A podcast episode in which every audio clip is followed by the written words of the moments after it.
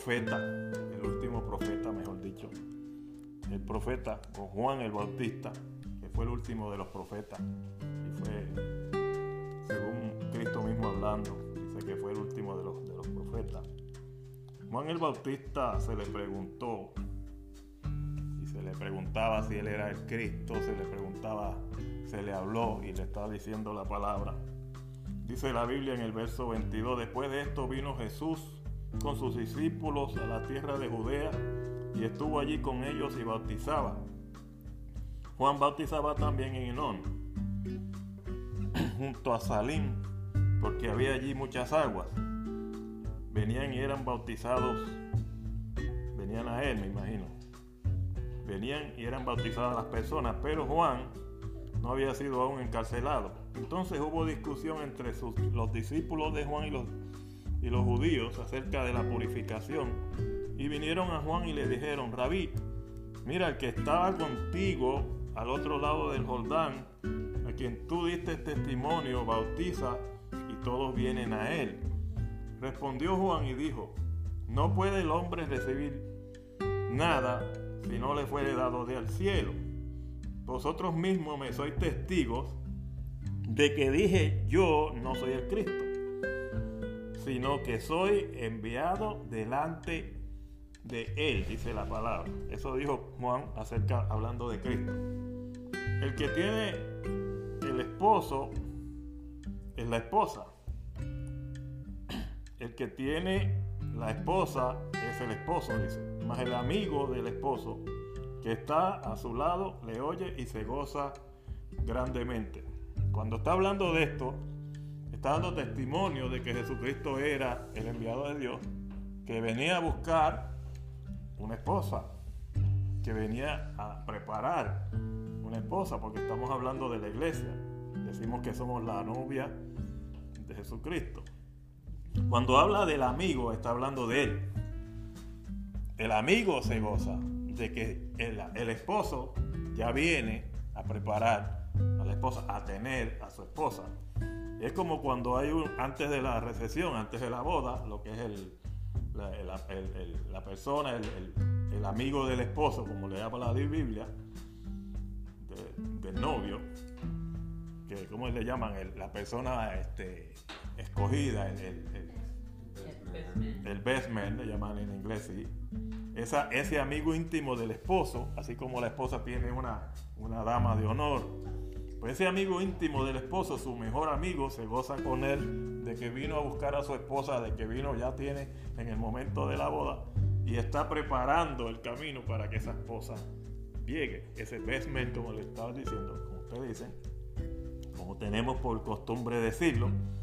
Ese amigo, ese, él se está refiriendo a él. Juan está hablando, el amigo del esposo se goza. Yo me gozo de que el esposo ya haya llegado a recoger o a preparar a su esposa. Él está dando testimonio de que Cristo era indirectamente, porque no lo podía decir abiertamente, pero era indirectamente diciéndole a los que tenían entendimiento espiritual de que aquel era una vez más el Mesías. Juan lo había dicho cuando bautizó a Cristo. He ahí el Cordero de Dios que quita el pecado del mundo. ¿Me entiendes? Y dice la Biblia que después de que Jesucristo fue bautizado, lo dijo públicamente, porque decía la palabra, y dice la palabra, que Juan quería evitar que Cristo se bautizara porque lo reconocía. Jesucristo le dijo, es necesario que cumplamos toda la ley, déjame bautizarme. Y Juan le permitió bautizarse, eso dice la historia bíblica. En este caso, Juan le dice a los, a los judíos, a los, a los fariseos y a los escribas que él había dado testimonio de que él no era el Cristo. ¿Qué pasa? De aquí en adelante habla, en el momento, Jesucristo habla y dice la palabra. Dice ahí en el, en el verso del verso 31 en adelante, el que viene de arriba es sobre todo, el que está en la tierra es terrenal. Y las cosas terrenales habla, el que viene del cielo es sobre todo, y lo que vio y oyó, esto testifica. ¿Qué está diciendo ahí? Ahora Juan le está diciendo a ellos que Jesucristo vino del cielo. Y lo había testificado antes, cuando le decía que la aurora se había revelado, que había bajado a la tierra la aurora, el que hizo los días, el que hizo la noche, el que hizo la luz, el que hizo las estrellas. La aurora se había revelado. El verbo hecho carne se había revelado. Pero una cosa me está y me, puse, estoy buscándolo ahí, pero la palabra dice en uno de estos versos que nadie subió al cielo, sino que el Hijo del Hombre descendió del cielo. Entonces le está dando a entender que ningún ser humano, de aún después de muerto, había subido al cielo.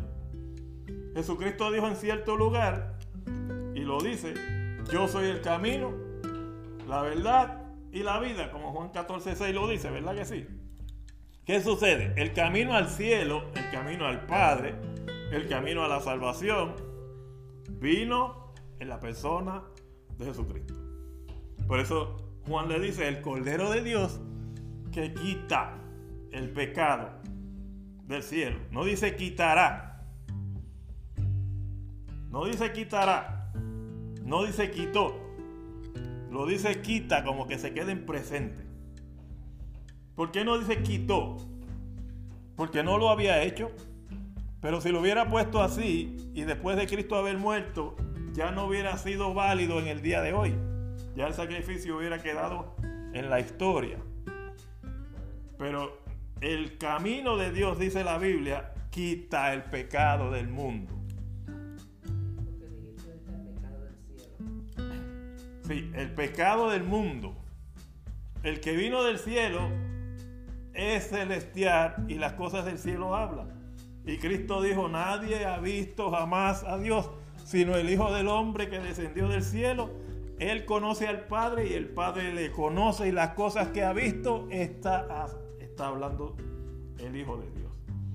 Entonces, estamos dando a entender que nadie en la antigüedad ni aún hoy hubiera subido al cielo si no hubiera sido por Cristo.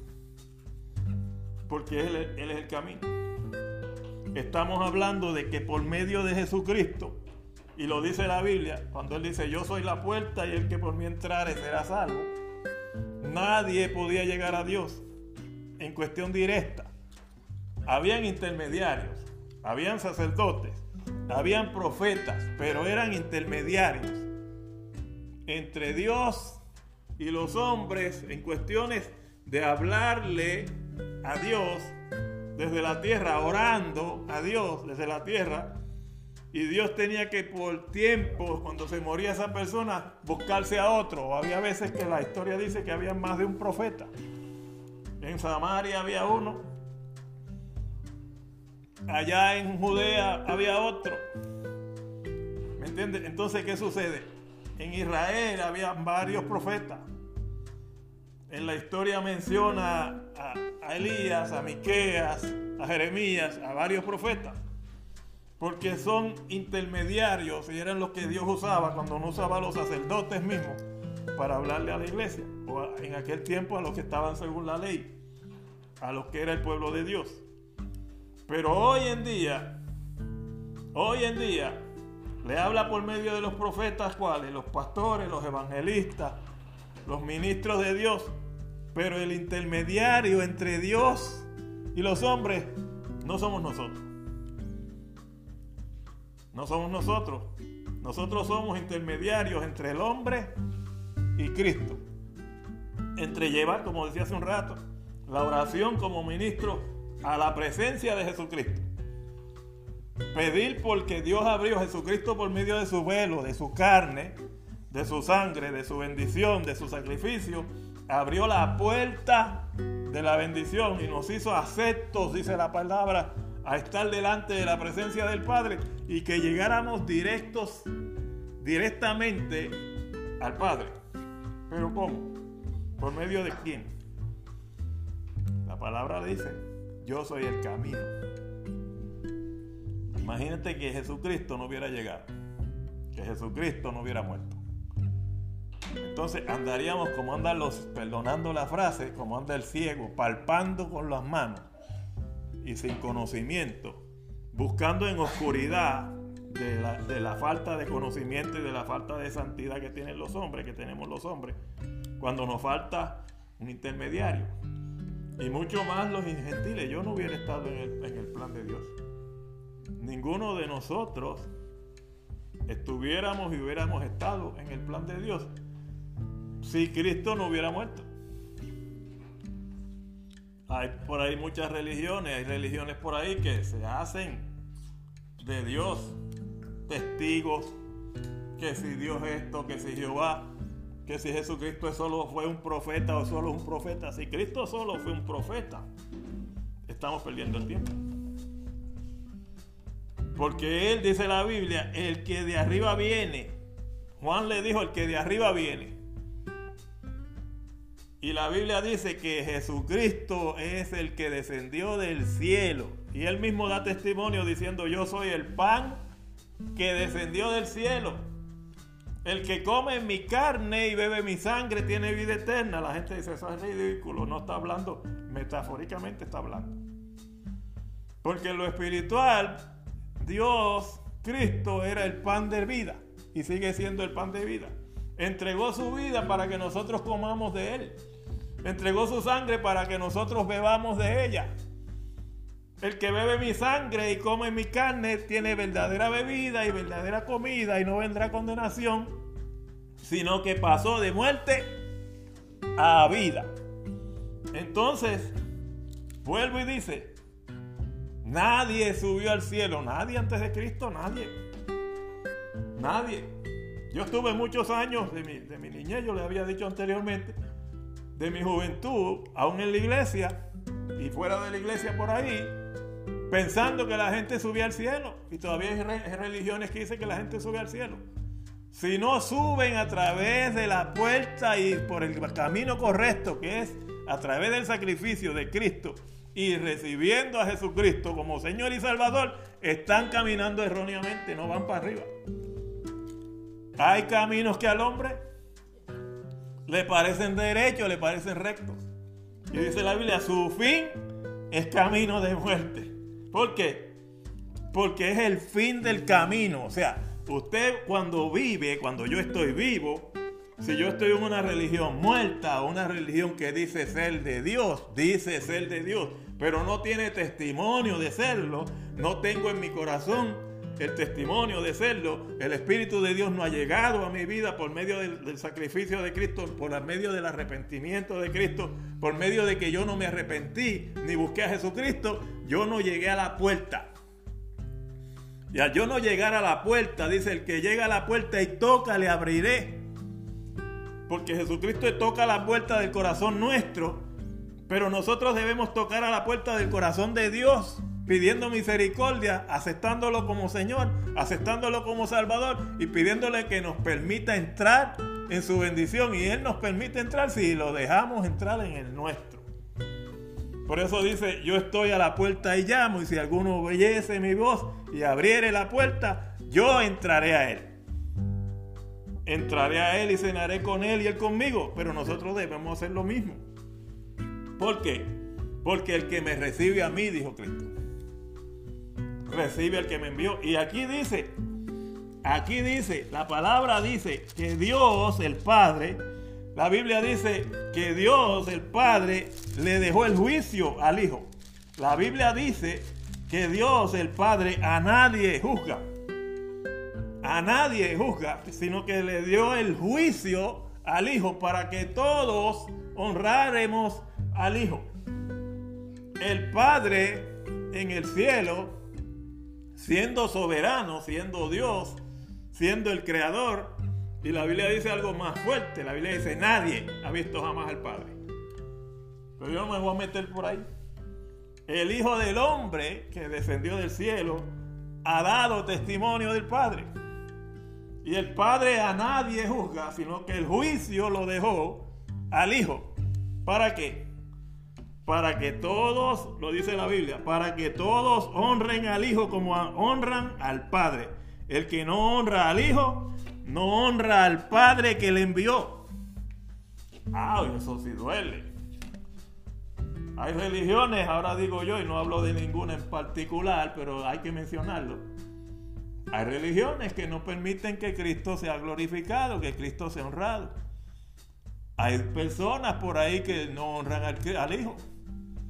Honran a mamá, pero no honran a papá. No honran al hijo.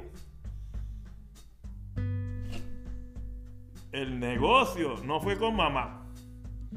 El negocio no fue con el padre. El negocio fue con el hijo. ¿Por qué? Porque fue el hijo el que compró. Fue el hijo el que sacrificó. Fue el hijo el que descendió. Fue el hijo el que murió. Fue el hijo el que resucitó. Y fue quien pagó por nosotros. La Biblia dice que la paga del pecado, lo conocemos todos, es muerte. Mas la dádiva de Dios, el regalo de Dios es entregar a su Hijo para que en propiciación por nuestros pecados pagara con su sangre.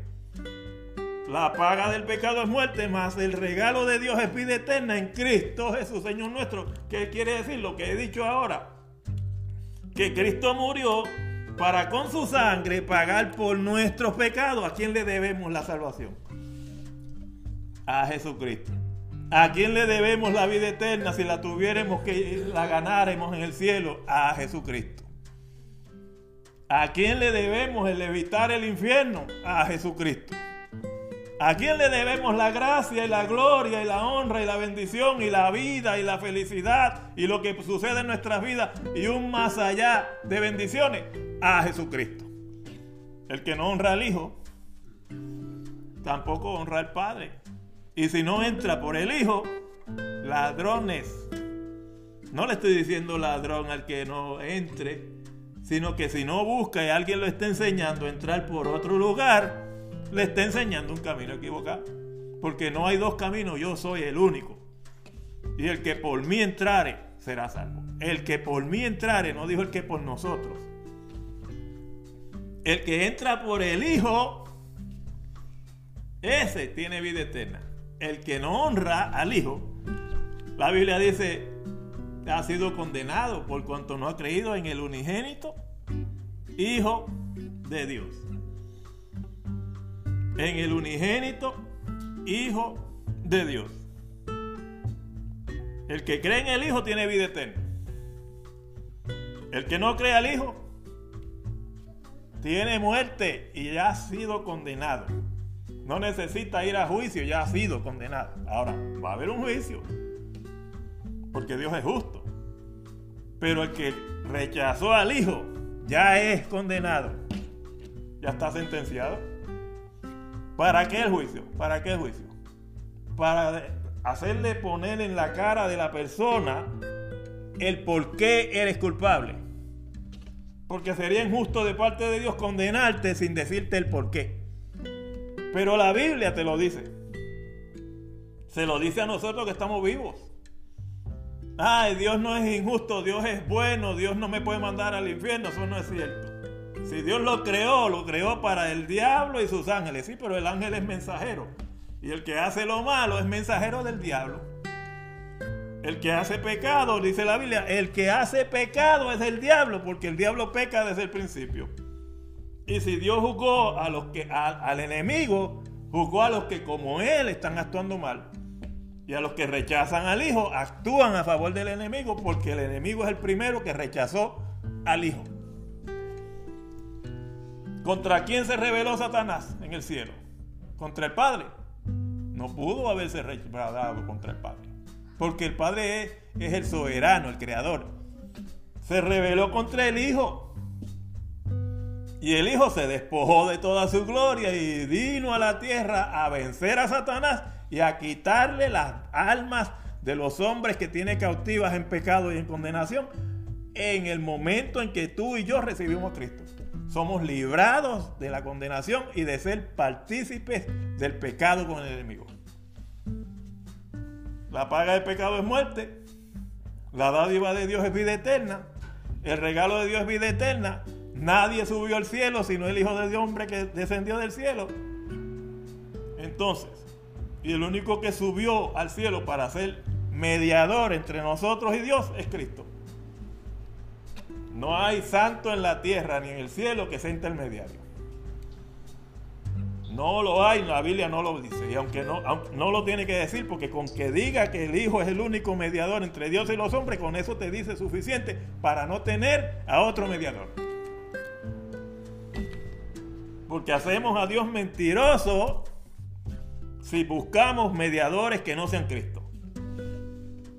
Y no es una estatua, no es una imagen. Dios se burla y se ríe de las estatuas, se ríe de las imágenes, se ríe de los ídolos. ¿Por qué? Porque son obra de hombre, dice la Biblia. Porque son obra de manos de hombre. Tienen boca y no hablan, tienen ojos y no ven, tienen oídos y no oyen, tienen pies y no caminan, tienen manos y no palpan. Semejante a esas estatuas son los necios que hacen como ellos y las, las fabrican. Sabiendo que si ellos las fabrican no tienen poder. Eso lo dice la Biblia. Si yo me pongo y saco de un pedazo de madera, de un tronco de árbol y hago la imagen que a mí me dé la gana, eso no es Dios, eso lo hice yo. Eso no es imagen de Dios porque eso lo hice yo, a la imagen que me dio la gana. Y yo le puedo decir a otro que ese es el Dios pulano de tal, o el ídolo tal, o el santo tal. Y hago por mi engaño que otros caigan en el engaño. Yo tengo más condenación por enseñar a otros una mentira como esa que aquel que cree que lo que yo le di es algo bueno. Cuando es un pedazo de madera o de yeso.